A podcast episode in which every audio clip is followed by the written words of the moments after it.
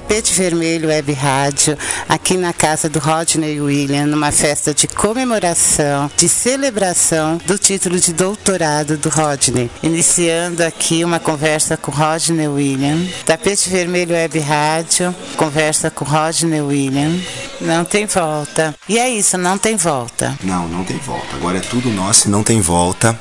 É um movimento, não é um momento, é um movimento. Uh, os intelectuais negros estão muito bem preparados.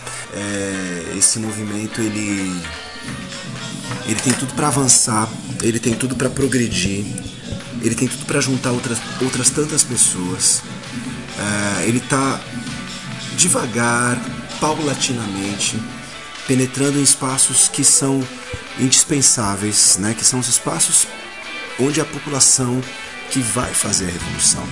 Como, você não existe revolução sem povo. Não existe. Não existe revolução sem povo. É ali na escola pública, é ali onde aquele professor está atuando e está levando é, esse saber, é ali onde aquela comunidade reúne o grupo de mães, de mulheres, é, sabe, para ouvir alguém que tem uma ideia diferente do que possa ser a vida de todos. Porque a gente também se acostumou a achar que a nossa vida tinha que ser aquilo. E que quando a gente avança, né, as pessoas olham com a gente com, olham pra gente com toda desconfiança, achando que a gente não tem o direito de avançar em espaços de poder, em espaços de é, de qualidade de vida. Por que, que a nossa vida tem que ser na periferia? Não que não, não se possa ter uma vida boa na periferia. Eu até hoje gosto muito de voltar para Casa Verde, que é o lugar onde eu nasci. É, mas não precisa ser só aquilo. A gente pode estar em outros salões, a gente pode estar em outras reuniões, a gente pode estar em outros espaços onde se produz inclusive saber, como academia. A gente pode estar, na, a gente pode e deve estar nas universidades. Isso nos é devido. Isso nos é devido, isso é parte da reparação que tem que ser feita ao nosso povo. Mas é óbvio que a gente, a, a gente esbarra com aquele pacto narcísico da branquitude e tem que vencer. Você sabe que você falando isso é a minha fala, meu pensamento. Que bom. Eu fiz serviço social. Olha isso. E a tese que eu defendi, uhum. eu falei sobre futebol. Uhum. Talvez pela minha história de vida, Sim. de ter um irmão que foi tetracampeão. E de perceber uhum. com o olhar do serviço social que a gente pode estar em outros espaços. E tudo que você falou, eu acho que eu poderia usar como slogan para tapete vermelho. Uhum. Porque é exatamente esse pensamento que a gente tem quando a gente escolheu o tapete vermelho. Uhum. Né? Porque nós merecemos, quer... nós merecemos, nós merecemos esses lugares. Esse tapete vermelho nos é devido também o espaço onde a gente estava sempre onde? Limpando o tapete depois que os brancos pisavam. Hoje a gente tem o direito de passar pelo tapete vermelho. Claro que os nossos que precisam desse emprego de limpar o tapete vão estar tá lá, não tem problema nenhum, né? Porque todo mundo pode fazer a sua parte, mas a gente pode também estar tá lá. Né? É muito importante quando você vai num baile, uh, num evento, numa festa da alta sociedade, uh, você se deparar com pessoas que estão ali trabalhando, mas que ao te olharem, olham com aquele aquele olhar de orgulho, poxa, um dos meus está aqui entre os convidados. E só de ver aquela mudança de que a pessoa está ali orgulhosa por estar servindo um dos seus. Então eu fico muito contente quando é, um preto está num espaço de poder, num espaço que nos era negado, em que a nossa presença sempre causava estranhamento, mas que hoje a gente vê os nossos pares ali uh, e que de certa forma uh, se sentem orgulhosos né, de estarem participando, de estarem de alguma forma vendo que eles estão ali representados. Porque antigamente não, não se via ninguém. E quando se estava ali, geralmente se tinha que atingir um nível tão elevado na sociedade, né? Por exemplo, um, um negro para ser ministro nesse país tinha que ser rei primeiro. Você sabe que o Pelé foi ministro dos esportes, mas ele teve que ser rei do futebol para ser ministro. Então, será que não temos negros qualificados? Para tantas outras pastas, será que não tem negro qualificado para assumir a economia, para assumir, é, para assumir a justiça, para assumir a cultura, para assumir a educação, para assumir a presidência da República? Claro que nós temos os nossos qualificados, mas a gente sabe como a estrutura funciona e nós sabemos exatamente uh, o tipo de, de pacto que a gente tem que romper para chegar nesses espaços de poder. Mas nós estamos fazendo a nossa parte. Nós estamos fazendo a nossa parte, cada um no seu lugar, cada um fazendo o, o, o seu, a sua tarefa nesse grande movimento, mas nós estamos chegando. E eu vou dizer uma coisa, não tem volta. Agora é tudo nosso e não tem volta. E esse depoimento vai também junto você que não estava presente no dia do relançamento da coleção Feminismos Plurais, todos que estavam lá estavam conectados com você. É um carinho, uma amizade que transborda, que a gente vê, que a gente sente. Essas palavras suas tem que entrar nesse dia, nesse dia memorável. Foi um dia memorável para o povo negro, para a intelectualidade negra. E é isso, não tem volta. Não, não tem volta. Agora é tudo nosso e não tem volta. É um movimento, não é um momento, é um movimento. Uh, os intelectuais negros estão muito bem preparados. Estão muito bem preparados, inclusive, para fazer valer a sua narrativa negra porque não é simplesmente produzir ciência do jeito branco, cristão, ocidental que sempre se produziu. Agora são as, as narrativas que partem do terreiro, que partem da, das comunidades, que partem do, dos, dos espaços de resistência, dos territórios de resistência.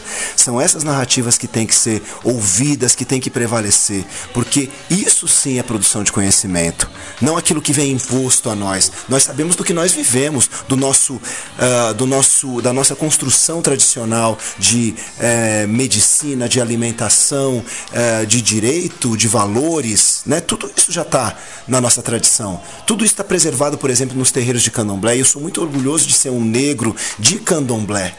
Né? Eu falo porque o candomblé é revolucionário, o candomblé é revolução. O candomblé nasceu neste país para ser revolução. O candomblé é quilombo, o candomblé é, é, é resistência, é, o candomblé é insurgência. O candomblé, a capoeira, o samba, tudo isso é insurgência. As coisas pretas nesse país têm que ser insurgência, porque esse é o único caminho que a gente tem para sobreviver.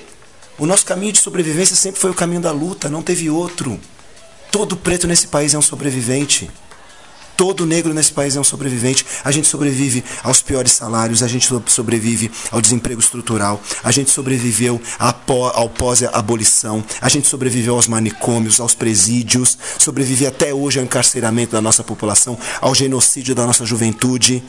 A tudo que é negado, as escolas nos foram negados, negadas, as universidades nos foram negadas, tudo isso nos foi negado. E nós estamos aí, ó, com sutileza ou com toda a força do nosso povo, metendo o pé na porta. Ou literalmente, ou metaforicamente, mas nós, nós estamos entrando nesses espaços e não vamos sair. Fazem de tudo para que a gente saia. O pacto narcísico da branquitude, como bem disse é, Cida Bento, está ali, ó pronto para se armar contra todos nós. Mas nós temos que fazer as nossas narrativas prevalecerem. E quando eu vejo, por exemplo, a Djamila coordenando essa coleção tão importante, tão revolucionária, que é a Feminismos Plurais, reunindo pessoas do quilate é, de um Silvio Almeida, é, de um Adilson, Moreira, é, Joyce Berth, é, Jul, é, Juliana Borges, é, Carla Cotirene e a própria Djamila. E eu tenho a honra de fazer parte desse time, escrevendo o título Apropriação Cultural. Ah, é isso que eu ia perguntar e que eu queria saber porque eu vi assim lá longe. Mas agora você está contando pra gente. Exatamente, não são rumores não é boato, é fato. E eu estou escrevendo Apropriação Cultural que se não, se não me engano é o sétimo título da coleção é, e deve sair é, daqui a alguns meses, né? E já está né, na reta final da redação e daqui a pouco já entra em produção. E eu estou muito feliz de fazer parte desse time. Como eu disse, não é um, um momento, é um movimento. E para nós, né, é, vendo tudo isso, vendo uma coleção revolucionária que traz as narrativas, que traz o jeito, o entendimento, que traz a maneira de produzir, de escrever do povo negro com autores negros, tratando de temas que são importantíssimos, fundamentais para o nosso povo. Né? Não dá para falar de negritude, não dá para falar é, da história de luta de, do povo negro neste país sem falar de lugar de fala, sem falar de empoderamento, sem falar do encarceramento da população negra, de interseccionalidade, de racismo estrutural e de racismo recreativo. Então não dá para falar desses temas, não dá para falar é, da, nossa, da nossa história sem falar de apropriação cultural a nossa história, a nossa história é de apropriação. Tudo que se fez, a violência mais extrema que o negro sofreu foi a violência da apropriação cultural. Né? Nós fomos expropriados não só do nosso território, mas da nossa cultura. Da nossa cultura. E há uma necessidade de retomada disso tudo, mas também a gente precisa demarcar o que é e o que não é apropriação. Até que ponto pode, até que ponto não pode. Então, o meu livro vai nesse sentido, de dizer o que é possível, o que não é possível, o que se deve respeitar, é, como eh, se pode usar, como não se deve usar, né? porque é importante que as pessoas tenham o conhecimento para saber também como devem dialogar, porque é importante, eu tenho dito sempre que é importante promover o diálogo, que a, que a luta antirracista não é uma guerra de negros contra brancos é importante que se diga que nós precisamos dos brancos aliados, sim. Nós precisamos dos brancos do, nos, nos, lugares de poder que eles ocupam, mas consciente, conscientes do privilégio que eles, que eles têm, consciente do lugar de branquitude que eles, é, que eles ocupam e fazendo sim valer esse potencial para contribuir na luta antirracista. É, não é possível Ainda que um branco queira, ele não pode abrir mão do seu privilégio, porque o racismo é estrutural. Portanto, o privilégio também está na base dessa construção. Então, o branco não abre mão do seu privilégio. Mas a questão que eu coloco é como desse lugar de privilégio ele pode contribuir para a luta antirracista.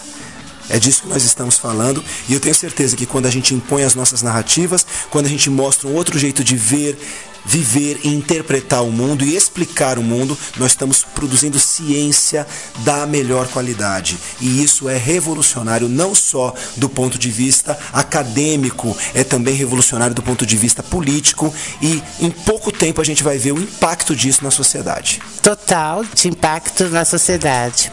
Haja visto o evento no, no Centro Cultural São Paulo. Foi lindo o, a quantidade de pessoas, eu fiz questão de frisar isso, que estavam lá. Eu acompanho alguns eventos e há tempos eu não vejo um Centro Cultural São Paulo, ou uma livraria cultura, ou algum lugar com todas as pessoas interessadas em ler. Com quem eu tive a oportunidade de conversar nesse dia, que o mais bonito disso é que essas pessoas vão ler e elas vão adquirir esse, essa explicação, esse, esse conhecimento, eles vão reproduzir. Exato, é isso. Eles vão replicar, vão reproduzir esse conhecimento. Isso é que é importante, porque isso vai reverberando, isso é revolução. Isso é que é revolucionário.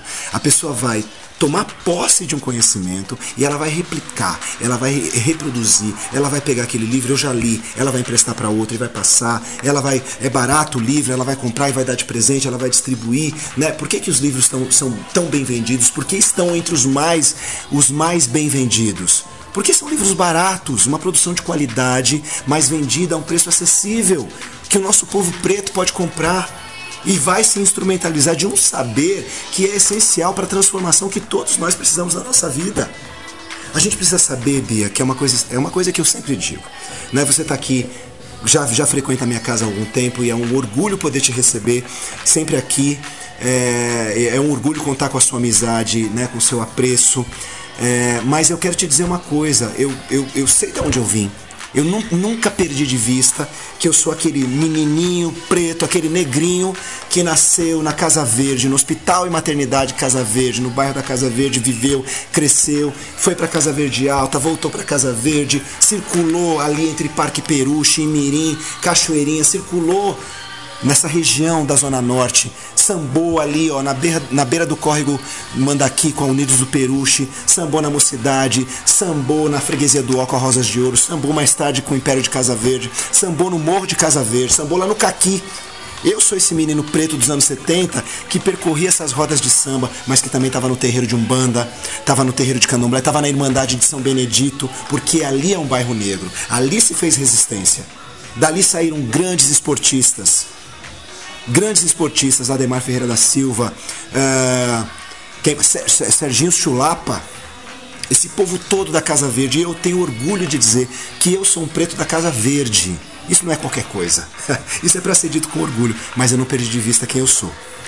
Hoje eu tô aqui e eu sei que a minha avó era uma empregada doméstica, que a minha mãe era uma empregada doméstica, né? Minha mãe hoje é aposentada como empregada doméstica, serviu 30 anos na mesma família, teve a sorte de ser muito bem tratada, mas a gente sabe que o, que o serviço doméstico é um resquício da escravidão. É um resquício da escravidão. Então nós sabemos de onde a gente vem. Ter acesso a bens de consumo, Bia. Hoje você vê, você está aqui em casa. É uma casa que tem 12 banheiros. E eu, eu, eu faço questão de frisar 12 banheiros, sabe por quê? Porque eu sei o que é dividir um banheiro não só com uma família, mas com um monte de família. Quem sabe disso sabe a história da gente. Hoje eu moro numa casa que tem 12 banheiros. 12 banheiros. Eu, eu moro numa casa que tem piscina. Eu moro numa casa que tem 4 mil metros quadrados de área. 900 metros quadrados de área construída.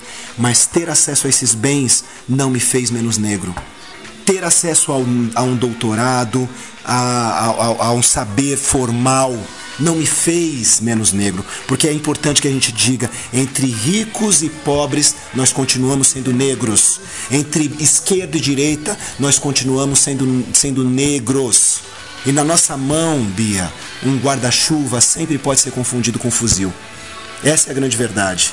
É a mim que a polícia vai escolher como alvo. É a mim que vão apontar como culpado. Então eu tenho que ter essa consciência, essa consciência que é uma consciência de classe, sim. Porque só como, só com consciência de classe, nós nos tornamos agentes capazes de interferir no processo histórico. E é isso que essa coleção Feminismos Plurais tem feito. É isso que eu faço quando eu vou lá naquela Pontifícia Universidade Católica, um preto macumbeiro, um preto de candomblé, defender uma tese como pai de santo, que eu fiz questão de dizer, eu estou aqui como pai de santo. Antes de ser intelectual, qualquer coisa que, que, que seja, eu sou um pai de santo que está aqui estudando e trazendo as minhas coisas para mostrar a minha forma de, de, de, de produzir conhecimento que é uma forma que nasce, antes de tudo, do saber que é produzido na minha tradição, na minha fé, que foi o que me permitiu sobreviver. O negro neste país não teria sobrevivido sem o candomblé. O negro não teria sobrevivido sem o samba, sem a capoeira, sem o quilombo, porque o negro não sobrevive sem um território de resistência. Esse é o, nosso, é o nosso território de retorno, o nosso território de resistência, o terreiro, o terreiro do samba, o terreiro da macumba, o terreiro do candomblé, o terreiro da capoeira o terreiro do quilombo. Nós somos de terreiro. E é isso, é para esse terreiro. Esse terreiro é o nosso território de retorno. Não importa, um negro pode ser católico, ele pode ser evangélico, mas ele vai continuar sendo um preto. Na, no, na mão de um preto evangélico, a Bíblia pode ser confundida com um revólver. Essa é a verdade. Então, ou a gente tem uma consciência de que, antes de ser qualquer coisa, de escolher qualquer religião, nós somos pretos. E é deste lugar que a gente precisa fazer a nossa luta, é deste lugar que a gente precisa modificar todas as coisas. Gente, eu fico, eu tô aqui quase chorando assim, porque o negro, só, só o negro que passou pela academia e tentou de alguma maneira levar essa discussão para a academia sabe o que eu estou sentindo e sabe e entende o que o Rodney está dizendo aqui. A gente sabe a dificuldade que a gente enfrentou, né, Bia? Você que foi lá, fez a sua faculdade de serviço social, que também trilhou esse caminho acadêmico, defendendo a sua tese, que é, correu atrás né, para pagar, porque a gente sabe, eu descia das Perdizes até a Avenida Marquês de São Vicente a pé, para pegar o terminal Casa Verde, para pegar um ônibus só. Porque não tinha bilhete único, assim como não tinha ProUni, assim como não tinha nada, nenhum benefício. Então era ali ralando, trabalhando de dia, estudando de noite, pedindo bolsa. Eu fui lá, ó, na Cúria, pedi bênção de cardeal para conseguir uma, uma bolsa na PUC. Então eu sei o que eu, o que eu enfrentei para me formar, depois para estar tá num, num mestrado, para estar tá num doutorado. Então eu não posso admitir que as pessoas que percebam o traje a trajetória que eu fiz não respeitem essa trajetória. Eu não tô aqui me gabando de uma fama. Que fama? Bia, a gente sabe ser famoso no Facebook, ser famoso no Instagram. É a mesma coisa que ficar rico no, no banco imobiliário. Não, mas calma. o que eles vão ter que aprender a lidar é que vocês vão ser famosos se você intelectualidade pelas teses que vão de defender no mestrado, em doutorados, usando vocês, o feminismo plural como referência. referência eu falei isso pro Silvio Almeida. Já sido. Que eu me emociono quando eu vejo uma discussão, uma tese, alguém falando que está usando como sim, referência. Meu sim. próprio filho em sim. casa está usando a referência da Carla, a Cotirene, uh -huh. do Silvio Almeida Almeida para o seu projeto de mestrado. Isso, é isso. E é vivenciar na prática, isso me emociona muito. Os programas de mestrado e de doutorado estão incluindo na bibliografia obrigatória para ingressar esses livros. Então esses livros são referência para você ingressar no, no, no, mestrado, no doutorado, não só para você é, é, para você é, construir o seu projeto. Então esses livros, essa coleção é uma coleção revolucionária. Eu não posso negar, a, a, às vezes pode parecer assim quando eu digo, olha, é, ser famoso no Facebook, ser famoso no Instagram, é a mesma coisa que ficar rico no banco imobiliário. Pode ser que eu esteja menosprezando o poder das redes sociais. Pelo contrário. As redes sociais têm um poder incomensurável. Um celular na mão e qualquer pretinho da favela, dos cafundós, tem um celular na mão. E a partir desse momento que ele tem o celular na mão, ele acessa todas essas informações. Ele sabe que no dia 30 de abril aconteceu lá no Centro Cultural São Paulo o lançamento da, o relançamento da coleção Feminismos Plurais. Ele pega o metrô, pega o trem, pega o metrô e desembarca lá porque os 100 primeiros livros foram dados foram gratuitos, e ainda que não tivessem sido dados, 20 conto, quem não tem? Né? Junta daqui, junta dali, juntou 20 conto, vai lá e compra o livro, né? E assim já está se instrumentalizando. Então, isso é que é, sabe, aquele conhecimento que ficou reservado. Porque quem tem 100 conto para dar num, num, livro? 100 reais, 200 reais. Tem livros caríssimos, né? Uma pessoa vai, ah, eu tenho bolsa para cursar direito, eu tenho bolsa para cursar medicina. Vai ver o preço de um é. livro de medicina o preço de um livro de direito. Então a gente precisa tornar esse conhecimento acessível. Essas redes precisam funcionar. E tem funcionado. A gente já vê como as, as, as, as políticas afirmativas né, dos últimos governos, né, sobretudo os governos mais progressistas, de Lula, Dilma, é, fizeram avançar dentro da academia uh, o, o contingente negro. As, a política de cotas foi transformadora e foi transformadora também no terreiro. Eu falo de dentro de um terreiro de candomblé e eu sei que quando os nossos retornam com o saber acadêmico, muda tudo aqui dentro também, porque eles vão estar atentos para não reproduzir o racismo dentro dos nossos territórios de resistência. A gente vê o, o racismo sendo reproduzido no samba. Há quanto tempo a gente está vendo isso? Muito tempo. Há quanto tempo a gente está denunciando isso? E não é diferente nos terreiros de candomblé. Né? Eu também já estou gritando, já rompi desde sempre com esse candomblé que reproduz o racismo. Eu não quero um candomblé colonizado. Eu não quero um candomblé que reproduz os lugares sociais que estão aí, ó, determinados para os negros, além dos nossos muros. Aqui não. De opressão. De opressão, não pode ser o espaço, o espaço dos nossos ancestrais, onde os nossos ancestrais são cultuados, não pode ser um espaço de opressão. Então o terreiro tem que ser um espaço de acolhimento de todos de todos, de pretos, de brancos, de japoneses, venha quem vier para o terreiro, mas venha com a consciência de que orixá é negro, venha com a consciência de que está numa religião negra.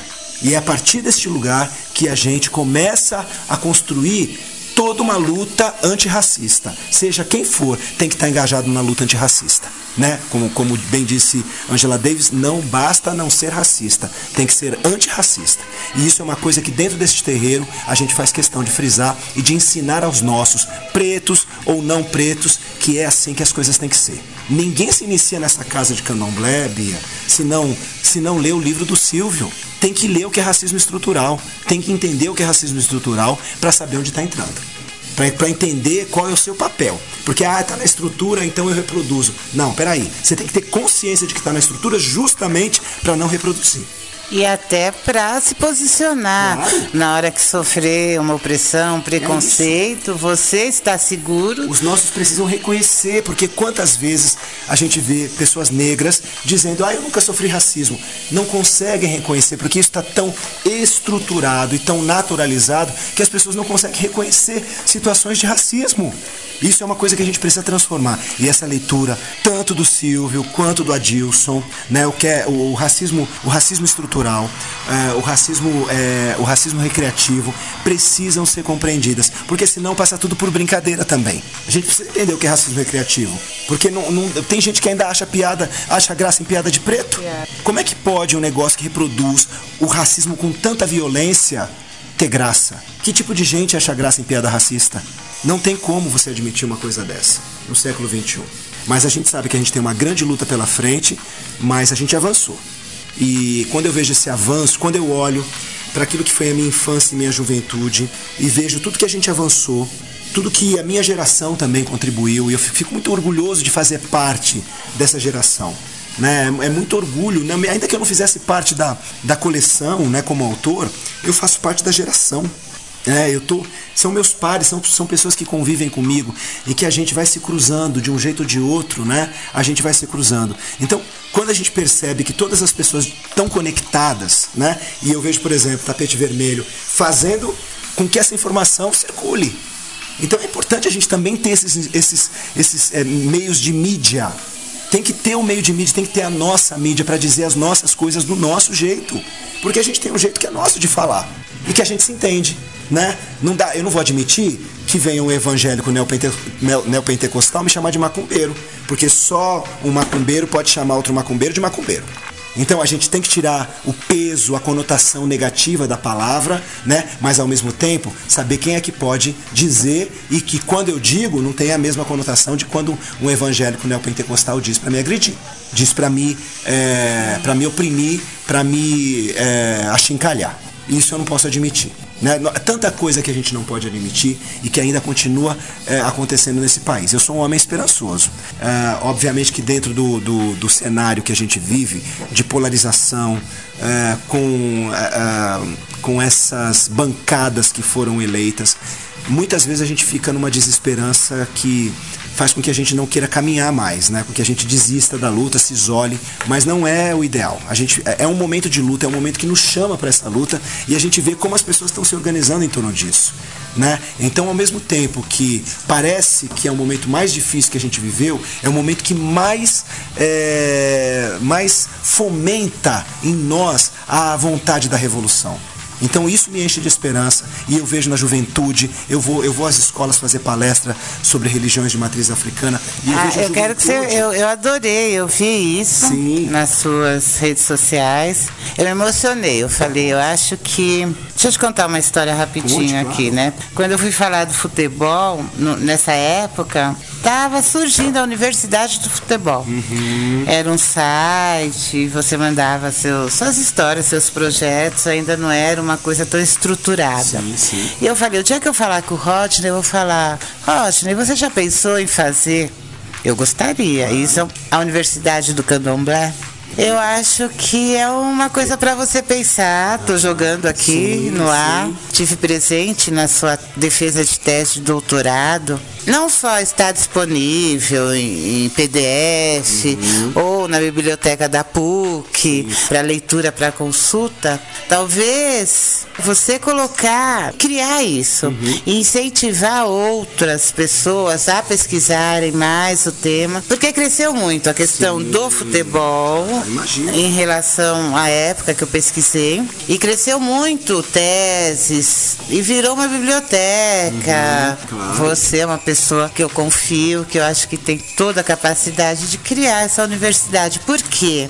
É um legado. Sim, sim. Sua tese já é um legado a sua obra agora, dentro do Feminismos Plurais, é um legado, mas eu acho que exclusivo. Uhum. Você sabe que eu tive um tio, é, ele foi para Orixá, mas eu morava no ABC, ele morava em Guarulhos, meu pai havia sido coroinha, até hoje eu fico pensando, né, ele é falecido. O que fez ele se afastar tanto de qualquer religião? colonização. Né? E ele e, e meu pai era autodidata, uhum. ele não ele me ensinou a falar, a estudar Shakespeare, é? Marx, tudo. Mas de religião ele falava: você vai crescer e você vai escolher. Uhum. Com isso também eu perdi esse contato direto com esse meu tio uhum. e de aprender. Eu ia em algumas festas, ficava encantado, porque ali eu me via como princesa. Uhum. Nas saídas de Santos, eu ia em festas assim, então, nas saídas de Santos, eu nem sei se é esse o nome. Sim, é isso mesmo. E aí saía de Oxum, aí eu ficava assim, encantada, qual que era a mais linda? Porque ali eu me via assim na Disney. Não é isso mesmo? Porque era uma mais linda que a outra. Sabe, o candomblé, a escravidão nos arrancou a realeza, mas o orixá nos devolveu. Eu me lembro muito bem de uma sobrinha, né? É, é uma prima, mas a gente trata como sobrinha. A Manuela, quando ela viu o Oxum pela primeira vez. E ela voltou maravilhada, falou: Ai, mãe, tem uma princesa linda, toda vestida de dourado. E é isso, o nosso referencial de rainhas, de princesa, sempre, tava no, sempre esteve no terreiro, sempre esteve no terreiro. E é importante, Bia, que nós façamos esse caminho de volta, né? Todo, todos nós precisamos fazer esse caminho de volta, que é, uma, que é um retorno à nossa ancestralidade, que da qual nós, nós nos apartamos por conta da colonização. Foi ensinado pra gente que não era bom estar perto disso, que faz parte também do processo de branqueamento. Você, para ser aceito, você não podia dizer que você frequentava um terreiro você não conseguia emprego se você fosse com uma, um fio de contas como esse que eu estou usando no pescoço. Se você fosse procurar um emprego como eu estou vestido aqui, você certamente não passaria da porta de entrada. Né? Então a gente tinha que disfarçar a nossa religiosidade, tinha que esconder é, que era do samba muitas vezes, tinha que esconder um monte de coisa. Então, e, e, e, e eu vejo quando você me provoca e que eu acho que, que é muito bem-vinda a sua provocação, é, mas não, não, sou, não sou eu o único que tenho que pensar a respeito disso. Eu, eu, eu já, já lanço a sua provocação para os meus pares tantas outras pessoas que estão aí, doutores também, babalorixás também, e que nós podemos sim pensar numa universidade do candomblé. Por que não? Né? Podemos sim pensar numa maneira nossa de construir saber, conhecimento, que já está dentro do terreiro. A gente simplesmente formaliza isso a partir dessa instituição que é a universidade. Então eu tenho certeza que a gente pode fazer, que a gente tem caminhos para fazer.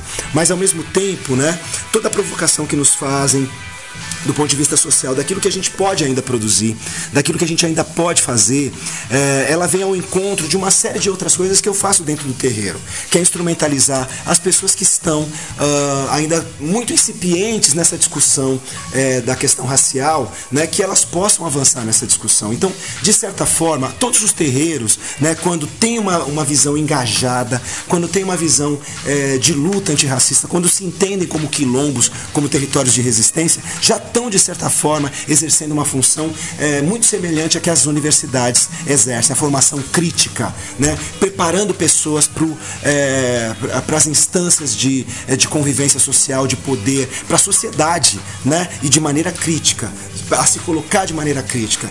O, eu não tenho dúvida de que o terreiro é um espaço de conhecimento, é um espaço onde se produz saber e que esse saber ajuda as pessoas no seu dia a dia, no seu dia a dia.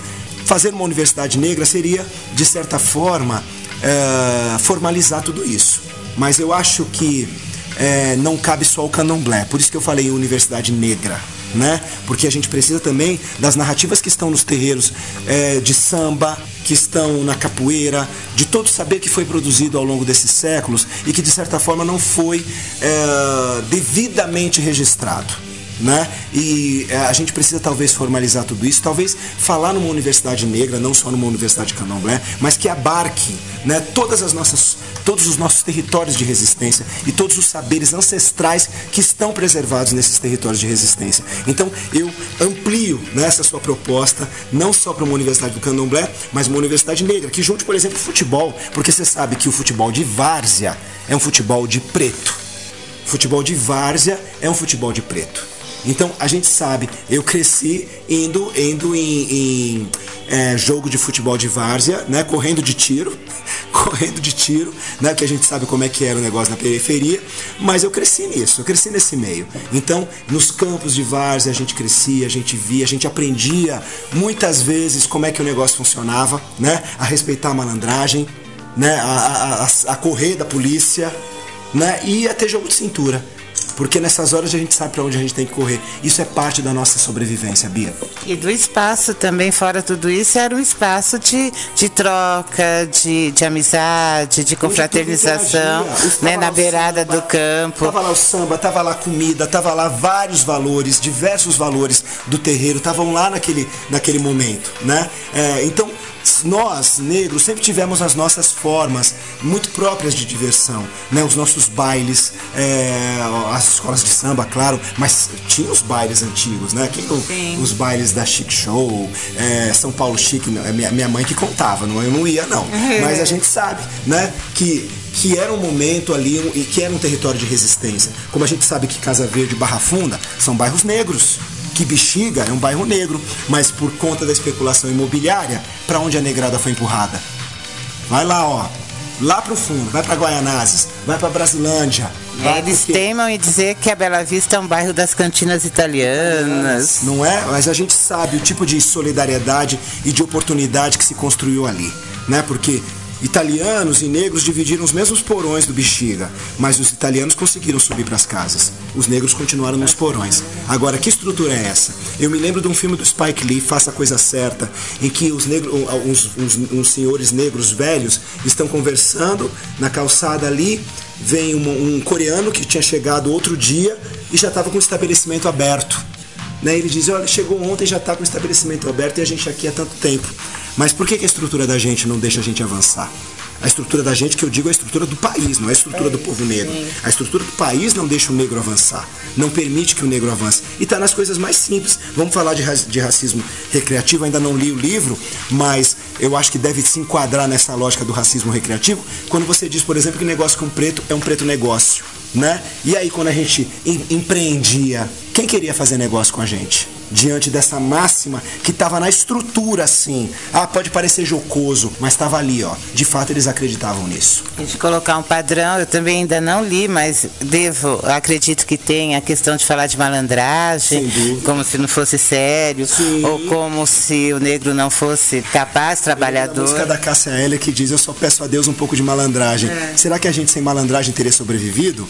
Só que essa malandragem, ela foi traduzida de uma maneira muito negativa. negativa muito negativa. É, você vai ver lá vadiagem, né? Que está no código, né? No código penal tá lá, você pode ser preso por dia. Hoje não sei como é que tá isso, mas podia ser preso por vadiagem. Você tinha que. Eu lembro do meu tio, quantas vezes minha mãe foi na delegacia levar a carteira de trabalho do meu tio para mostrar que ele tinha carteira assinada, porque ele era pego na rua e levavam. Mas a gente sabe que não era pego e levado porque estava sem a carteira.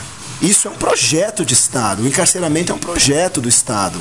E é, pro, e é contra o povo negro.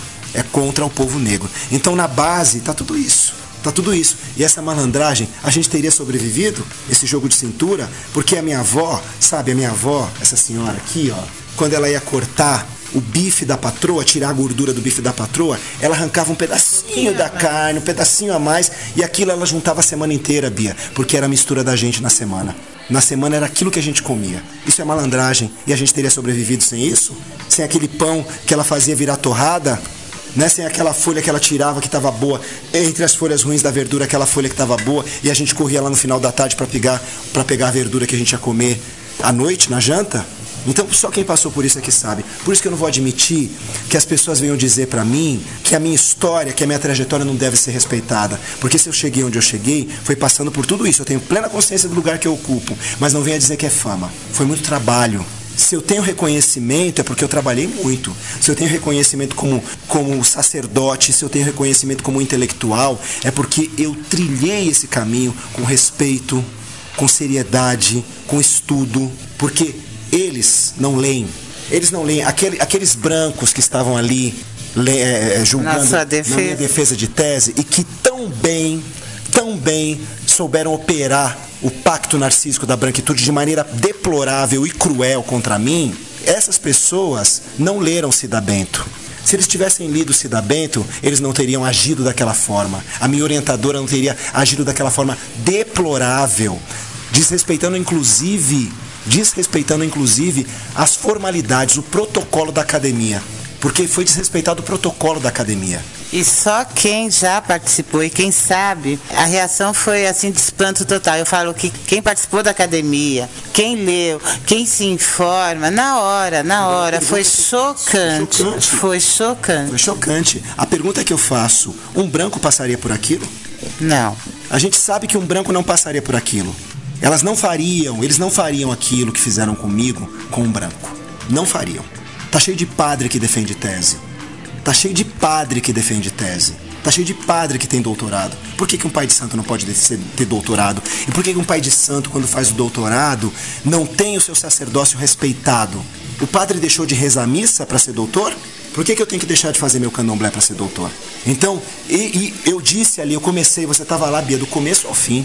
Eu comecei dizendo quem, de onde eu vim. Eu lembrei o dia que eu ingressei naquela universidade. O dia que eu ingressei naquela universidade, o quanto eu me esforcei para tirar 10, para tirar tantos 10, para fechar tantas médias 10, não porque, não só porque eu era um menino estudioso, porque eu era um menino que gostava de estudar, porque eu sabia, porque alguém tinha me falado que quanto mais notas 10 você tinha, mais chance você tinha de conseguir uma bolsa. E o que eu não tinha era condições de pagar aquela faculdade. Eu não tinha condições de pagar aquela universidade. Eu passava o dia estudando na PUC, minha mãe deixava de comer no, no trabalho para fazer a marmitinha para mim, para eu, eu, não ficar sem me alimentar na universidade. Eu fiz questão de, de contar isso antes de defender minha tese.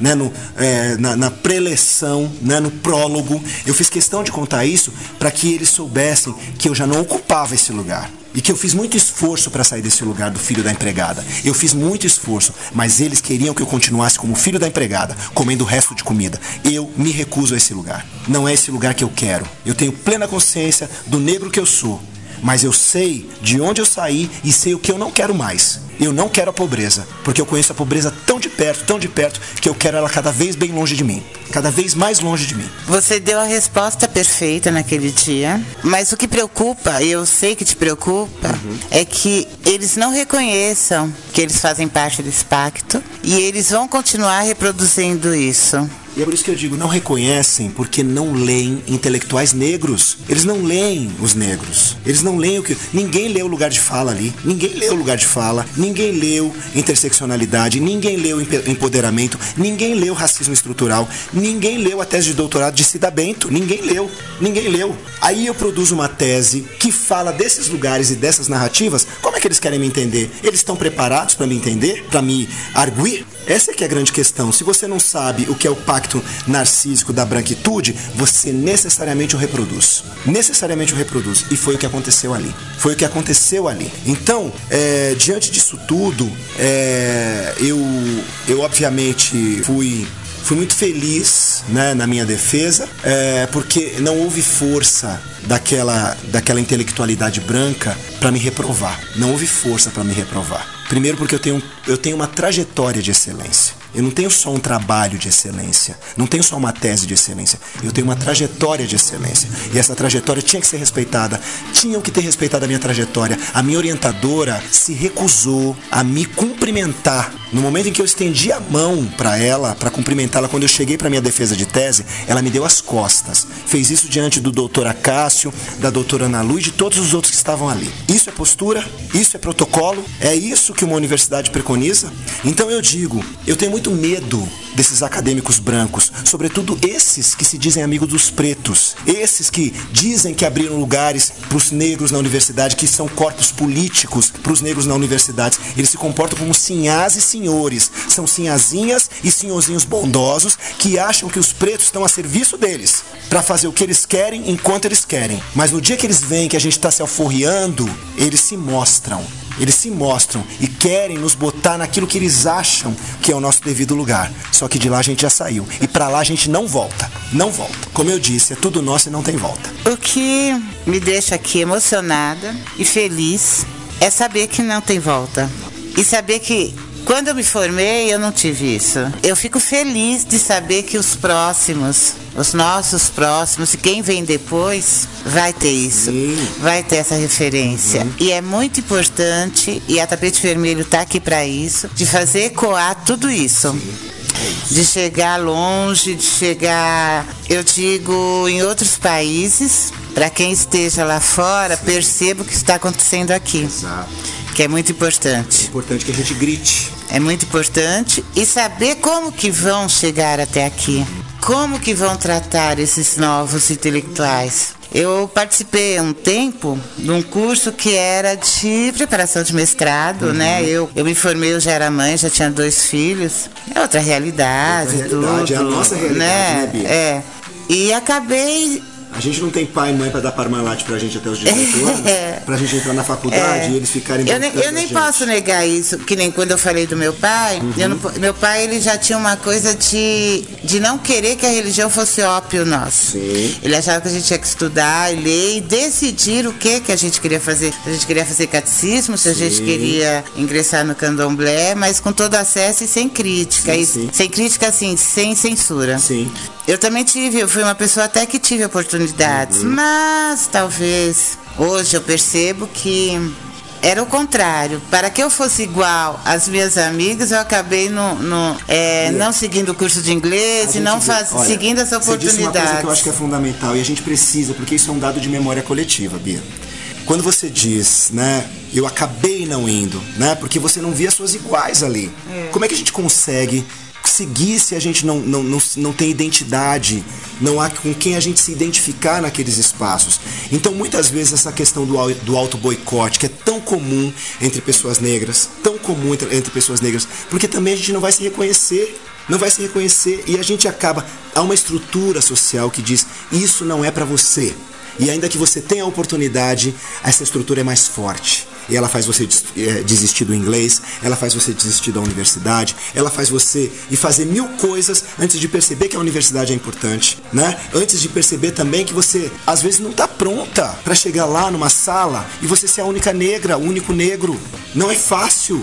Você sabe que tem um impacto muito positivo das políticas públicas que foram empreendidas, sobretudo as de cotas, as de bolsa. Contudo, também há um impacto negativo, porque a universidade não se preparou para receber essas pessoas. Analise, analise os índices de suicídio entre os universitários para ver quem são os, os, os, os, universitários que se matam. E aí a gente vai ver o quanto a nossa população negra continua sofrendo, mesmo quando tem acesso. Então, mesmo quando a gente tem oportunidade, né, a gente tem que perceber que tem uma estrutura que não quer que a gente avance. E é contra essa estrutura que a gente precisa lutar. Né? Não está não tá na superfície a mudança que a gente tem que fazer. A mudança que a gente precisa fazer está lá, ó, no fundo, no fundo. Talvez a gente tenha que cavar para fazer a mudança que a gente precisa. É isso, é isso. É muito importante. Eu sei que meninas que estão terminando o ensino médio, que estão ingressando na universidade, que estão fazendo universidade, já vão com esse pensamento. Há 20 anos atrás, eu não tinha isso. Quem dirá há 20, há quantos anos atrás? Há 30 anos eu atrás, que quando foi, quando eu, eu me casei. eu, me, eu acabei me casando. Eu cheguei a ingressar na faculdade de Direito, uhum. mas eu não me via e eu falei, não quero. E aí eu cheguei entrar para fazer psicologia uhum. e eu também não me vi, me vi, não quero. E aí eu falei, acho que eu quero ter filho. Não é? Porque era o que todas as é... geração estavam fazendo, né? E então, aí precisou eu ter filho e participar, estar com os meus, que foi assim, durante. Um de consciência. É, participar do conselho da Afrobras, que está na minha história, que me incentivou muito, uhum. que eu me identifiquei em fazer o serviço social que também foi uma luta, né, diferente a, a, a esse tempo todo. Bia, pra... será que existe alguma coisa pra gente que seja sem luta? Será que existe alguma coisa que seja sem luta pro negro? E Quando... para lutar na academia, né, ah, para querer é, discutir, mas por que que você não discute com esse com esse olhar? Sim. Por que que, você... por que, que isso não pode? Por que, que isso não? Por que, que esse tema não pode? Eu já tomei conhecimento de tantas pessoas que querem uh, falar sobre é, questões de negros, que querem falar sobre questões do candomblé e que são desestimuladas a fazê-lo, né? Porque todo mundo tem que fazer um TCC para se formar. Hoje as pessoas vão fazer esse TCC, o professor diz: não, mas isso aqui não tem professor que, que possa orientar, não tem isso, não tem aquilo. Que a universidade se instrumentalize para isso, que o professor busque o conhecimento para isso. Ora, não pode ser, não, o professor não pode é, ser desafiado, não pode ser provocado. Ué, o, o, desafio faz parte do, da construção do conhecimento. O conhecimento tem que ser desafiador. Então, eu vejo o quanto é difícil não só a gente colocar uh, uh, os nossos temas na universidade, mas também as nossas pautas no universo político, né? Tanto que a mudança que a gente, que a gente, a mudança considerável que a gente viveu nos últimos 20 anos, uh, ela está reverberando ainda agora. Né? A, gente é, é, a gente é fruto dessa revolução, mas a gente não pode deixar essa revolução morrer. Então nós somos continuidade dessa revolução. Ela começou, a gente viu que era possível, agora a gente está percebendo quais, quais foram os, os efeitos nocivos, corrigindo é, esses efeitos para que a gente possa fortalecer aqueles que não estão prontos para essa luta e seguir lutando. Seguir lutando. É, eu não tenho dúvida de que esse movimento revolucionário é, antes de tudo, um movimento para ocupar espaços de poder, para ocupar espaços de poder. E eu tenho certeza que depois dessa, desse momento tão obscuro né, que nós estamos vivendo politicamente, nós teremos um dia de muita esperança nascendo. Ah, e esse dia vem com mulheres negras, vem com homens negros, vem com as mulheres, com, com o movimento de mulheres de uma maneira geral, vem com os movimentos é, eh, LGBT, vem com todas as minorias unidas né, para construir um país de igualdade, um país de uma democracia bem fundamentada e que permita, permita oportunidades iguais para todos os seus cidadãos. É daí que vem, enquanto os brancos não entenderem o verdadeiro significado ou a verdadeira busca pela igualdade, uhum. que os negros, eu acho que o caminho vem daí. Quando eles passarem a entender e sair desse pacto, aí sim ensinar. vai começar a nós ver a mudança. Boa vontade de ensinar, nós somos pacientes, estamos ensinando ainda, estamos mostrando o caminho, estamos produzindo para que eles leiam, estamos falando para que eles escutem, mas às vezes, né, esse pacto narcísico ele também vem acompanhado de arrogância, né? Como bem disse Caetano Veloso, Narciso acha feio o que não é espelho.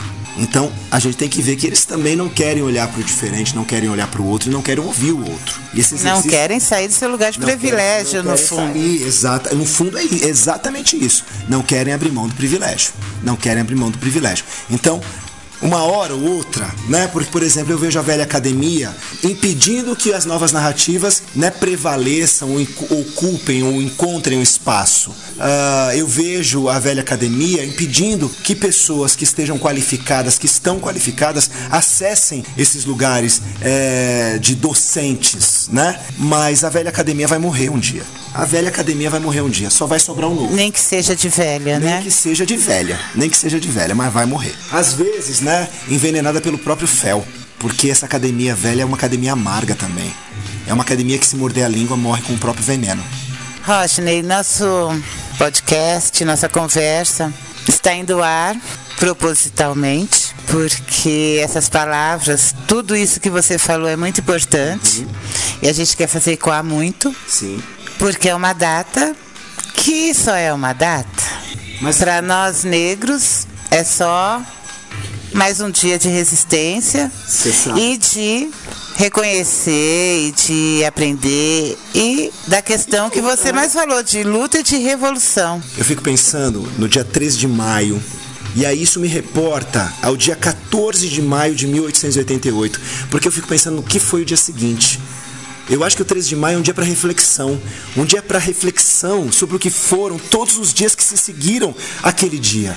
Todos os dias que se seguiram aquele dia. E nós precisamos continuar refletindo a respeito de todos os dias que se seguem, a respeito deste dia de hoje, que é o dia, esses dias que sucederam 13 de maio.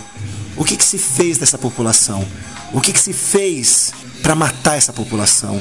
O que, que se fez para exterminar a cultura desse povo? O que, que se fez contra esse povo. Por isso que eu digo: todo negro neste país é um sobrevivente. Todo negro neste país é um sobrevivente. Tudo que começou ali naquele 14 de maio, que é uma data para mim muito mais simbólica do, do, que o dia 13. O dia 14 para mim é uma data muito mais simbólica do que o dia 13 de maio. O que fazer? O que, né? o que, o que, que, é, o que, que foi o dia seguinte? O que, é, o, que, o que começou neste país no dia seguinte? O desemprego, a rua, o encarceramento, o genocídio, a perseguição, a intolerância, a implementação do, bran do branqueamento como uma política de Estado. Foi tudo isso que se seguiu ao, ao, ao 13 de maio. E é sobre isso que a gente precisa refletir. São esses dias que se seguiram que nós precisamos desconstruir. Esses dias que nós precisamos desconstruir. Então, 13 de maio, para mim, uma data como outra qualquer, mas o dia 14 de maio de 1888 é um dia que eu tomo para reflexão. O que, que foi esse dia? O que, que foram os dias a partir deste dia? E a, se a nossa luta ainda continua, é porque a gente ainda não deu conta de vencer tudo aquilo que começou no dia 14. Então a gente segue nessa luta, mas a gente segue com esperança. A gente segue com esperança e a gente segue fortalecido, porque um grande amigo meu, Babalorixá, doutor pela USP, professor Sidney Barreto Nogueira, ele diz assim que nós não estamos onde gostaríamos de estar, mas também já não estamos onde eles queriam que nós estivéssemos. E é isso, né? Que a nossa luta possa reverberar e que os nossos ancestrais possam ter orgulho de tudo que a gente tem feito para honrar toda a construção e toda a resistência e toda a história de luta que eles tiveram nesse país. A gente continua na luta. Quando um tomba, o outro se, se ergue e segue na luta. A nossa luta não tem fim, mas a gente tem certeza de que um dia nós vamos festejar com todos os nossos ancestrais a, força que nós tivemos para continuar e para honrar o, aquilo que eles deixaram como legado. E poucas para senhoras bondosas. Pouca, para senhar bondosa é fogo nos racistas e não tem conversa. Eu, eu, eu acho que a gente precisa se libertar cada vez mais dessas senhazinhas bondosas. Nós não podemos permitir né, que o branco ache que está fazendo um favor para a gente. Que o, branco, que o branco que permite que a gente esteja num espaço acadêmico, um espaço que a gente conquista, um espaço que a gente luta para estar. A gente não está lá porque eles deixaram. Não é, não é porque eles deixaram. E muitas vezes essas senhas, essas senhas bondosas querem fazer com que acreditemos que nós estamos chegamos lá e só conquistamos o que conquistamos porque eles permitiram. E não, nossa trajetória tem que ser respeitada, nossa luta tem que ser respeitada. Axé, Roger William, eu acho que suas palavras, desde o dia da tese e hoje, nos motivam, engrandecem e nos fortalece muito, muito, muito obrigada. Roger William, tapete vermelho para você. Muito obrigado. Hoje, sempre e para a história. Axé, axé, axé, axé que a história de nossos ancestrais sempre reverbere em nós e que nós possamos é, andar de cabeça erguida, né? Por tudo que eles já tiveram que aguentar, por tudo, por todo o açoite que eles aguentaram, por toda a resistência que eles tiveram, que nós sempre andemos nesse país com, com cabeça erguida, porque a gente carrega uma coroa na cabeça, que é a coroa que o orixá nos devolveu. Por isso a nossa cabeça tem que estar sempre em riste, sempre em riste. E que orixá, todos os orixás, mas sobretudo meu pai Oxóssi, que é Rei Senhor de Queto, o orixá da fartura, ele possa permitir que nunca falte o pão na, na nossa mesa, que nunca falte o dinheiro para comprar o pão. Que cada família desse país tenha o direito de comer pelo menos três vezes ao dia, que é o mínimo para que um ser humano sobreviva. E que nós tenhamos a possibilidade também de viver e de viver outras coisas, porque a gente merece. A gente merece viver bem, a gente merece comer bem, a gente merece viajar, a gente merece ser feliz. A gente merece o tapete vermelho. Merece o tapete vermelho, merece passar pelo tapete vermelho e não varrer o tapete vermelho. Sim, passar, estar nele. É isso mesmo. Sempre. É, sempre, sempre, sempre. Obrigado, Bia. Obrigado a você é, pelo apreço, né? E saiba que essa casa está sempre, sempre de braços e de coração abertos para te receber e que é sua casa também. Né? A casa de um preto é sempre a casa de todos os pretos. Então aqui você sempre vai estar em casa. Eu agradeço, eu agradeço todo o afeto e todo o carinho seu, da sua família, de todos que deram um tempinho aqui para Tapete Vermelho, para deixar umas palavras e, e dar essa atenção. Gratidão a todos, gratidão, Rodney William. Muito axé, muito obrigada. E é isso, tapete vermelho. Tapete Vermelho Web Rádio, senador Eduardo Suplicy. Muito boa tarde, sou Eduardo Matarazzo Suplicy, já fui deputado estadual, federal, vereador uma vez, presidente da Câmara Municipal, senador por 24 anos, de 1991 até janeiro de 2015, depois secretário de Direitos Humanos do prefeito Fernando Haddad. E eleito vereador em 2016 com 301.446 votos, felizmente a maior votação na história de São Paulo e do Brasil. 2014 e 2016 tentei outra vez a reeleição para o Senado, mas não foi possível. Continuo vereador até 2020 e estou à disposição uh, da Rádio Web Tapete Vermelho, São Bernardo do Campo, e falando aqui da casa de um amigo muito especial, o pai Rodney, que ainda ontem à noite lá na Pontifícia Universidade Católica de São Paulo, de maneira brilhante, defendeu e foi aprovada a sua tese de doutoramento a respeito do pai Pércio de Xangô, que é um dos principais pais de santos da história de São Paulo. E eu muito aprendi ao assistir ontem a, a sua defesa de tese uh, perante uma banca de excepcional qualidade. Na verdade, eu muito aprendi ontem, ontem à noite naquela sala lotada da Pontifícia Universidade Católica. Era um, um auditório para 80 pessoas, mas tinha pelo menos 150 que se desdobravam em pé para uh, poder assistir, muitos sentados no chão, mas foi algo muito bonito e então fiquei feliz de, de ver que meu amigo, que tem tanto ajudado pessoas aqui, uh, pudesse ser, pudesse concluir o seu trabalho de tese, o pai Rodney, e por isso hoje aqui muitos amigos vieram comemorar este passo tão importante em sua vida. É isso. E para nós também é muito importante ter o Senhor nesses momentos, principalmente para a comunidade negra, ter o Senhor que está sempre presente. E a gente tem muita honra em, estar aqui hoje com o senhor entrevistando pela Tapete Vermelho, Web Rádio, que é uma mídia de resistência, é independente. Hoje está com o senhor aqui também e está falando do Rodney e está presente nesses espaços que são negros. Tapete vermelho para o senhor.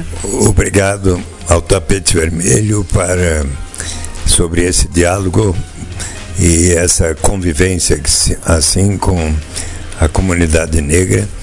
Para mim é um, foi uma oportunidade para aprender muito mais do axé, do candomblé, de tudo aquilo que é da tradição afro-brasileira tão importante na formação do povo brasileiro.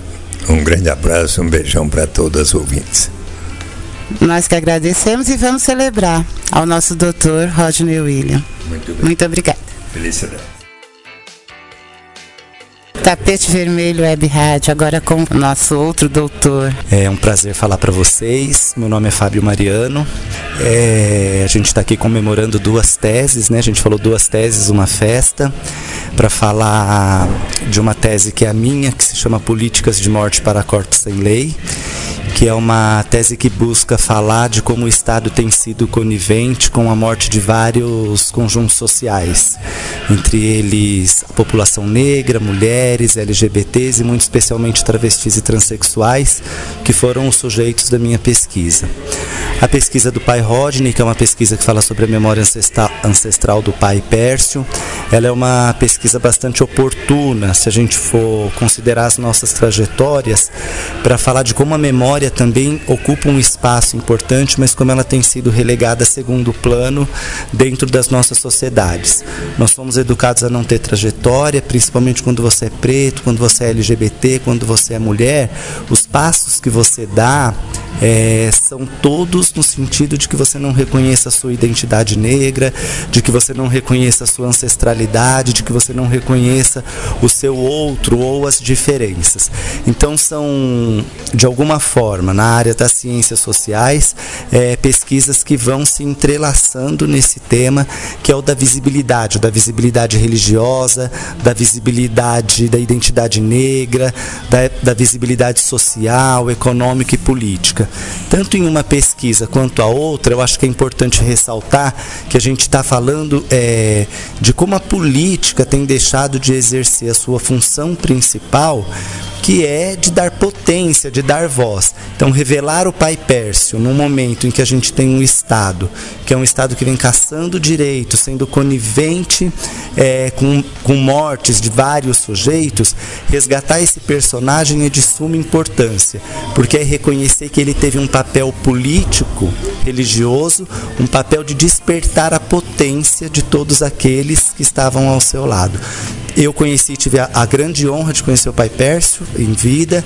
É, ele era de fato uma escola, uma escola de vida, do ponto de vista religioso, mas observando de fora do ponto de vista político também. O que vem acontecendo, né? Que ainda mais com o povo preto, é, sobre genocídio. E se você permitir, o tapete vermelho vai atrás de você para você falar um pouco mais e a gente se aprofunda um pouco mais na sua tese. Está permitido. Políticas de morte para corpos sem lei, da invisibilidade da vida ao descaso na morte vai ter a maior honra de, de anunciar os resultados em relação à população LGBT, a população preta, a população de mulheres, que são as camadas que sofrem é, continuamente exclusão social. É um a violência de morte, né? De morte. Muito obrigada e tapete vermelho para você que sua tese corra primeiramente o Brasil inteiro, que possa ecoar muito e que possa chegar em mais espaços de educação na própria academia, que seja discutido mais seriamente, né, esses assuntos tão importantes e o mundo também. Tapete vermelho para você. Muito obrigada. Obrigado, eu que agradeço, é uma honra. Tapete Vermelho Web Rádio, aqui na casa do Rodney William, numa festa de comemoração, de celebração do título de doutorado do Rodney. Eu tô aqui com a Alessandra Araújo, ela é prima do Rodney e ela tem um recadinho para ele, para esse podcast incrível que vai ficar sobre essa história de empoderamento, de representatividade que representa esse título de doutor do Rodney para todo o povo negro. Alessandra, tudo bem? Boa tarde, pessoal. Então, pra gente da família, eu digo como família porque, assim, ele é um pai de santo, é super conhecido e tal, mas a gente que é da família fica com orgulho, acho que ainda maior, porque porque foi uma trajetória longa, árdua, de muita luta, sabe, de, de muitas dificuldades. Então, quando a gente percebe que um rapaz da periferia, um garoto negro da periferia, com uma mãe que era empregada doméstica e que guardava a mistura dela para dar para ele. É, desculpa, a gente acaba ficando emocionada com, com a história quando a gente acaba, lembra. E, e para que ele se alimentasse direito e pudesse ir para a faculdade, para uma mãe, para uma mulher que precisou beijar muita mão de padre para que conseguisse fazer com que o filho estudasse numa universidade como a PUC, é, é, tem um significado acho que muito maior até. Por quê? Porque foi muito difícil. Foi difícil, mas não foi impossível tanto não foi impossível que ele chegou aonde ele chegou.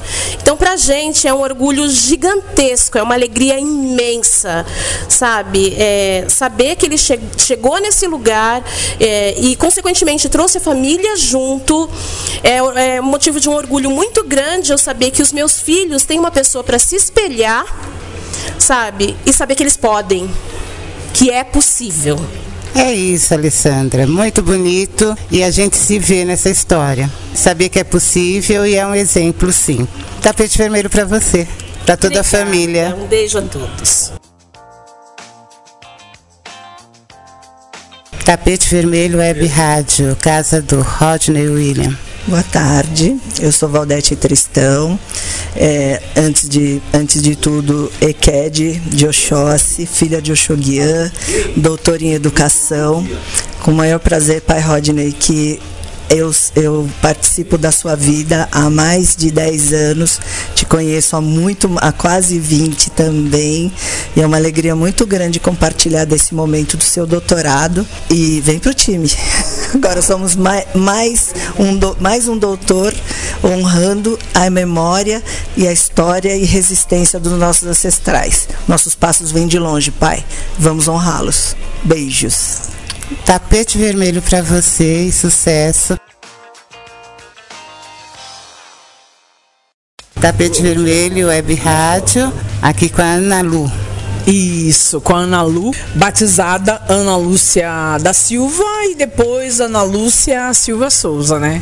Então, é que é uma, é uma honra, uma alegria, né? Falando nesse momento do doutorado, né? De, de Rodney William Eugênio, né?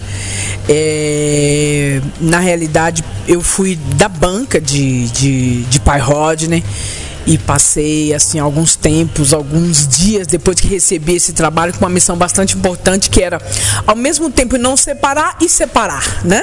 Separar a filha de santo que eu sou, filha de santo dele há 15 anos, inclusive a pessoa que me ajudou muito no meu próprio doutorado, quando eu não sabia o que fazer desse escrito, ele me orientou e me disse: "Olha, nós temos que ser pretos de anel no dedo, né?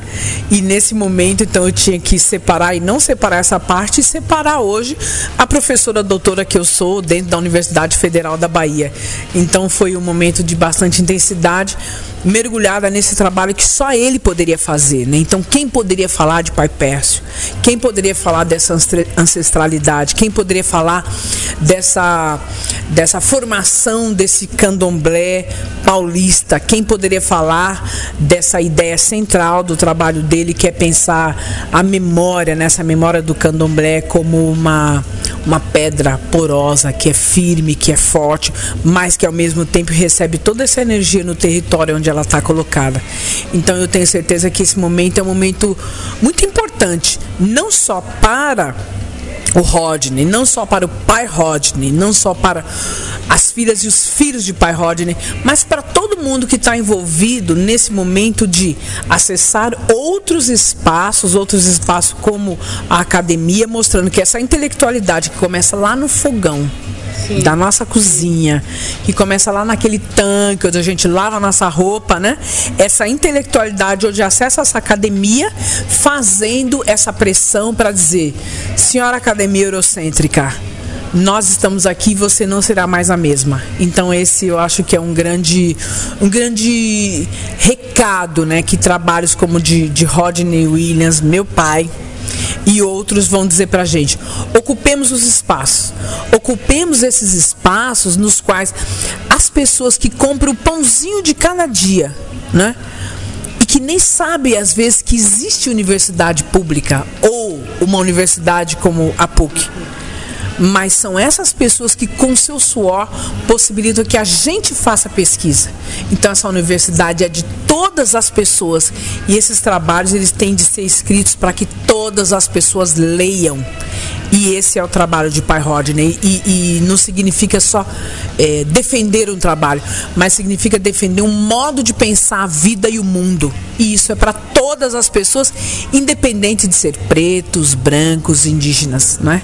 A gente está falando de um outro mundo, de um outro mundo onde as pessoas possam viver. E isso não é pouco, não é? Então eu, eu creio que meus meus alunos, minhas orientandas, meus orientandos vão falar: Nossa, Ana Lu, o que aconteceu com você que você volta aqui toda diferente? Então, depois dessa defesa, eu também sou uma outra pessoa. E eu agradeço muito essa oportunidade. Tapete vermelho para você. Muito obrigada. Tapete vermelho para nós. Tapete Vermelho, Web Rádio, com a professora Cássia. Um imenso prazer poder falar com vocês. Meu nome é Acácio Almeida, eu sou professor da Universidade Federal da ABC e atualmente sou pró-reitor de Assuntos Comunitários e Políticas Afirmativas. Ontem, dia 22 de março, eu tive o imenso prazer de participar de um momento glorioso que foi a banca de defesa do doutorado do Rodney Eugênio é, um babalorixá respeitado e intelectual também de grande prestígio. É um momento especial por várias razões. A primeira delas porque essa defesa ela se converte também em um momento político, né? Nós temos um debate, nós temos um cenário e um palco de grandes disputas e ter um babalorixá defendendo um doutorado falando do pai Pércio não se trata apenas de falar da memória do pai Pércio, da ancestralidade, mas também de uma composição bastante interessante, de uma mudança que esperamos que aconteça nesse Brasil, que é de ter os valores civilizatórios negro-africanos como um elemento central. E ele é um elemento central, ainda que não percebamos, não é? E isso significa que nós precisamos repensar o mundo. E o pai Rodney nos auxilia exatamente nesse sentido. Ele traz elementos importantes, seja através da tese, seja através da sua prática cotidiana enquanto babalorixá, para pensarmos de uma outra maneira o que queremos para o universo. Não se trata também de pensarmos aquilo que queremos apenas para o nosso umbigo, mas aquilo que queremos para o mundo. E eu acredito que é, será muito difícil pensar uma outra realidade se não considerarmos nessa nova, nessa nova realidade aquilo que o candomblé traz de diferente. E a diferença é aquilo que a sua mãe já ensinou, que o seu avô já ensinou, aquilo que os nossos ancestrais ensinaram, que é a reciprocidade. Se não trabalharmos a partir do viés da reciprocidade, nós não teremos um mundo humanizado como queremos. O candomblé reeduca. O candomblé é a possibilidade de pensar pensar uma outra realidade. Foi um prazer te conhecer, foi com muita admiração que te vi ontem na banca, foi muito representativo, digamos assim, suas palavras. E eu quero te dar, estender para você o tapete vermelho. Então, Ótimo. tapete vermelho para você. Muito obrigado. O tapete vermelho acho que representa o sangue também dos nossos ancestrais que foram derrubados e foram derrubados, mas ao mesmo tempo foram enraizados, né? Então, o vermelho desse tapete é o enraizamento das nossas lutas. Vocês estão de parabéns pelo trabalho que realizam. Obrigado. Obrigada a você, Axé do Fátima, Tapete Vermelho Web Rádio. Bom, eu sou Fátima, né? Maria de Fátima Caetano Pinto, sou médica e sou muito amiga do Rodney. Eu tenho uma admiração muito grande por ele. Ele é uma pessoa que eu acho que é, tem uma cabeça privilegiada. É um homem extremamente inteligente e esse mestrado é mais do que merecido. Claro que é, é uma coragem, uma desbravação, até porque eu tudo depende do, do momento que você vive, né?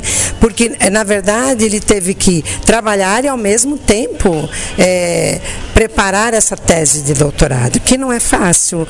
É, essa vida, é assim, você tem que fazer pesquisa, você tem que ter tempo para se dedicar.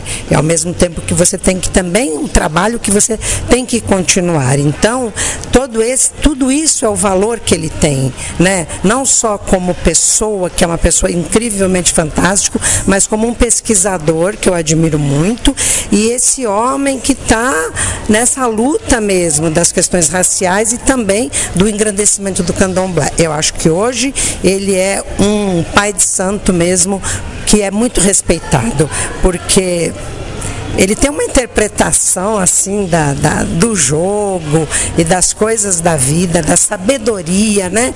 Como se ele já fosse mesmo um ancestral, né? Que é mais ou menos isso que ele acabou colocando na tese dele. Então, o que eu desejo para ele, ele sabe, Rodney, te desejo toda a felicidade do mundo, a prosperidade e que ele só cresça na vida dele e, e que ele se conecte com ele mesmo, com esses orixás que o abençoam, para que ele só progrida na vida. É essa a mensagem que eu tenho para ele e da grande admiração que eu tenho por ele, que ele sabe disso. Isso, doutora Fátima, todos nós. Tapete vermelho para você. Tapete Vermelho, Web Rádio, Diego. Bom, eu sou o Diego de Oxóssi, sou filho de santo do pai Rodney e falar desse doutorado para mim é uma emoção muito grande. É uma emoção como filho de santo por saber do empenho, do, da dedicação, da realização de um sonho do, do pai Rodney, do doutor Rodney. Mas acima de tudo, é, é uma, uma emoção muito grande por tudo que o pai Rodney representa para mim, representa na minha vida. Eu, se eu sou quem eu sou hoje, eu devo tudo isso ao Oxóssi e ao pai Rodney.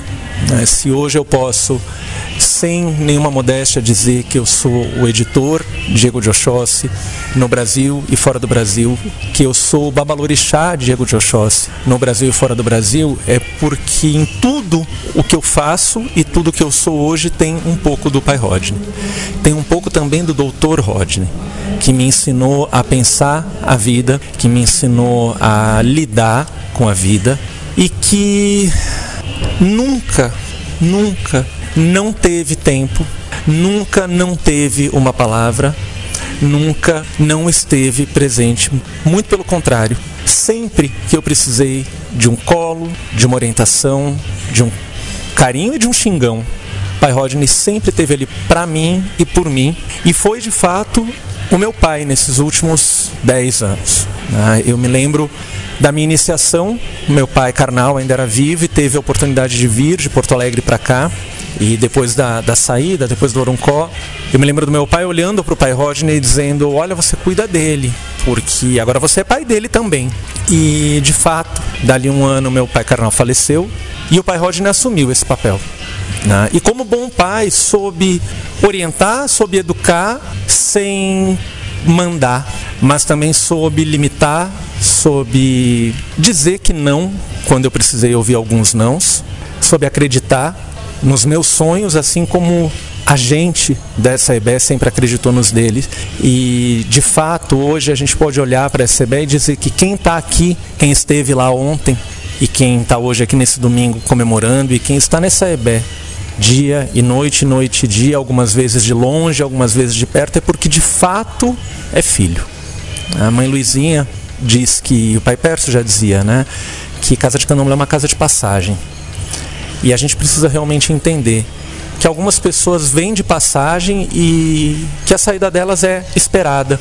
Mas, para pegar um, um, uma referência na tese, né, como tudo que é vivo morre, tudo que é verdadeiro dura. E nós continuamos aqui. Pai Rodney continua aqui. Doutor Rodney continua aqui. E vai continuar e vai sempre ser. Para mim é uma emoção muito grande falar disso tudo.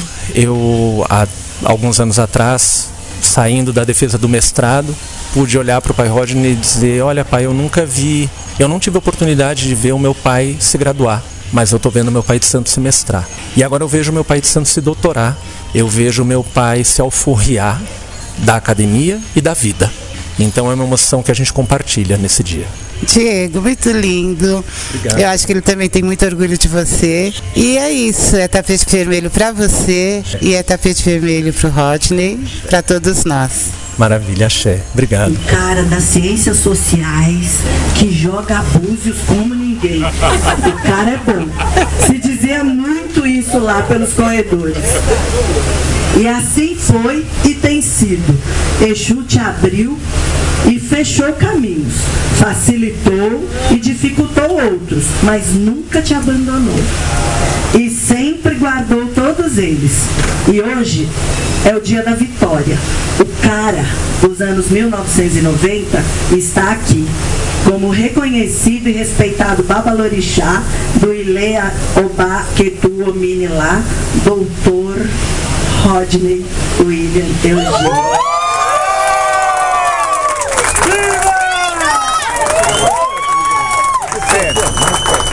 Que Exu, neste anel, te lembre sempre que um novo ciclo se inicia. Que o título de doutor honra a luta e resistência de nossos ancestrais. E que no sacerdócio é também lugar do exercício da luta antirracista. Seja feliz em todos os seus caminhos, que Exu lhe conceder.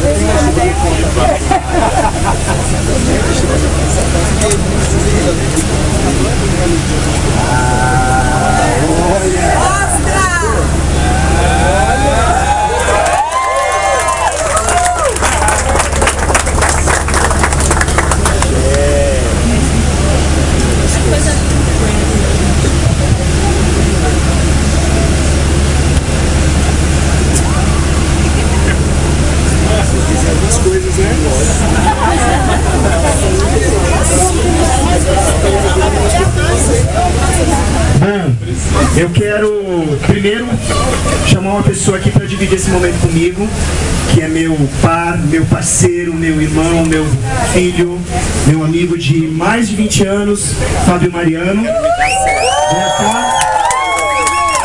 Esse momento não é meu apenas, esse momento é nosso, Nós tivemos uma trajetória juntos, nós tivemos uma vida de. Eu não digo que Exu tenha dificultado, não. Exu me desafiou. Ele me desafiou, ele me colocou desafios. E ontem foi um dia de desafio. O Fábio teve o seu desafio na, na quinta-feira. Foi muito bem, foi muito bem desafiado. Mas ele tinha alguém para pegar na mão dele é, e para conduzir os ritos da academia como devem ser conduzidos. Infelizmente eu não tive a mesma sorte, mas Exu me desafiou ainda nisso e eu tenho certeza que é, eu dormi muito bem essa noite, mas alguém não dormiu. Alguém não dormiu. E eu fico muito satisfeito de ter os amigos aqui hoje para dividir esse momento de tanta alegria, de ter o Axé Batistini me abençoando, porque assim eu sei que Pai Pécio está aqui presente sempre, né? Pai Pécio presente, como a gente sempre disse no movimento negro, sempre que pronunciava o nome de um ancestral, de um dos nossos, a gente dizia presente. Então Pai Pécio presente, Marielle presente, Mestre Moa presente e todos aqueles que me antecederam na luta estão presentes aqui hoje para celebrar esse momento. Mas é presente. Sempre, sempre, sempre, porque Mazé dizia assim com o Fábio, né? A gente se conhece há alguns anos, né? Algumas décadas. E ela dizia, meu filho, você vai sair com quem? Vou sair com o Rodney. Ah, então eu posso dormir. Era assim, né, que a mãe do Fábio tinha, já tinha, a gente é da mesma geração, embora eu seja um pouquinho mais velho, mas eu tomava conta dele, já era responsável, porque eu já nasci velho. Então eu tenho que agradecer, agradecer a cada um, agradecer a todos que de alguma forma me inspiraram nessa trajetória. Então eu tenho aqueles que me inspiraram nos anos 90 na PUC, doutora Cássio, doutora Ana Lu, né, tem aqueles que me inspiram aqui nessa casa, como doutores que estão aqui, né, Valdete, é, e tantos outros que estão aí na nossa religião lutando, né, aqueles que estão aqui em casa se doutorando, meus filhos e filhas que estão trilhando esse caminho que eu tenho certeza que vão honrar os nossos ancestrais. Então, é uma felicidade hoje ter. É, poder receber essa homenagem de vocês que estão aqui comigo, acreditando na minha luta, acreditando é, na minha sinceridade cada vez que eu estou aos pés do orixá. Porque eu aprendi, Pai Peço me cantou uma cantiga e ele disse, esse aí é o larim do seu orixá. É, o, é a cantiga que eu cantei para que o Senhor orixá, sempre que ouvisse, reconhecesse e viesse me abraçar. E ele disse, essa cantiga quando mãe menininha cantava no Gantuá, todo mundo se prostrava e botava o coração no chão. Porque ela está dizendo, meu filho, que Oxóssi veio para matar todo mundo.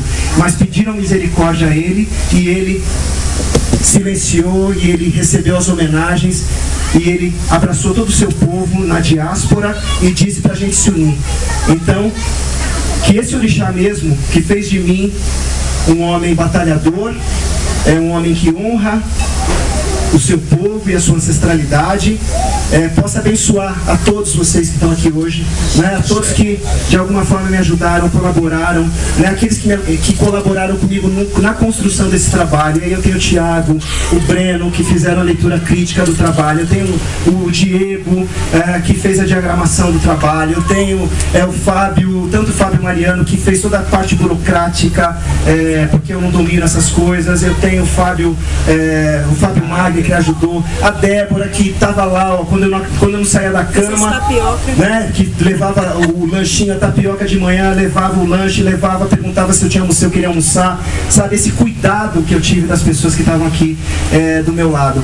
Aquela, quando eu falei ontem que a, que a PUC não é um espaço pra gente, é, eu falei com toda sinceridade, a PUC dos anos 90 que a gente conheceu, que tinha esse povo que nos abraçava, não é essa PUC que a gente conhece hoje e que leva tantos que ali estão, né, a a querer se autodestruir.